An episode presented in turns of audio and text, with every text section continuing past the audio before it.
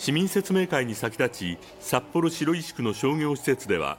大会招致の意義などが書かれたパネル展が開かれ買い物に訪れた市民が足を止めて見入っていました。クリーンな感じでやってもらえればいいのかな。場所の部分であったりお金の部分であったりっていうのは正直子どもたちにはあまり